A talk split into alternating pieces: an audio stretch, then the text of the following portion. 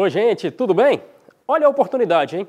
O programa de pós-graduação em ensino da Rede Nordeste de Ensino, o Renoem, divulgou o edital da seleção para o doutorado em ensino. As inscrições já estão abertas e serão realizadas online até 20 de agosto. O campus de Fortaleza, do IFCE, que integra essa rede, né, oferta um total de 10 vagas.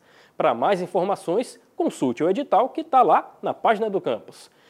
E olha só que legal!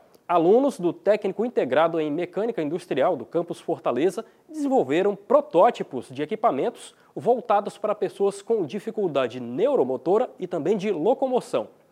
O conceito da cadeira Petra é similar a um triciclo e conta com ajustes para diferentes tamanhos de usuários.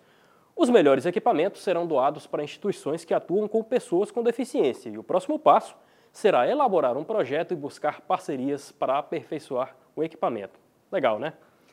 E por fim, a gente parabeniza o José Eleutério, estudante do campus de Juazeiro do Norte, que ganhou medalha de prata, olha só, no Torneio Internacional de Jovens Físicos, que também é conhecido como a Copa do Mundo de Física, lá no Paquistão.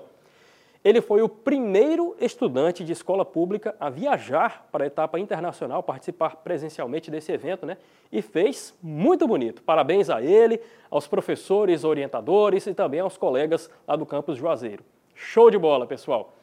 Os detalhes destas e de outras notícias você confere, claro, no nosso portal e também nas nossas redes sociais. Até o próximo IFCE Ação.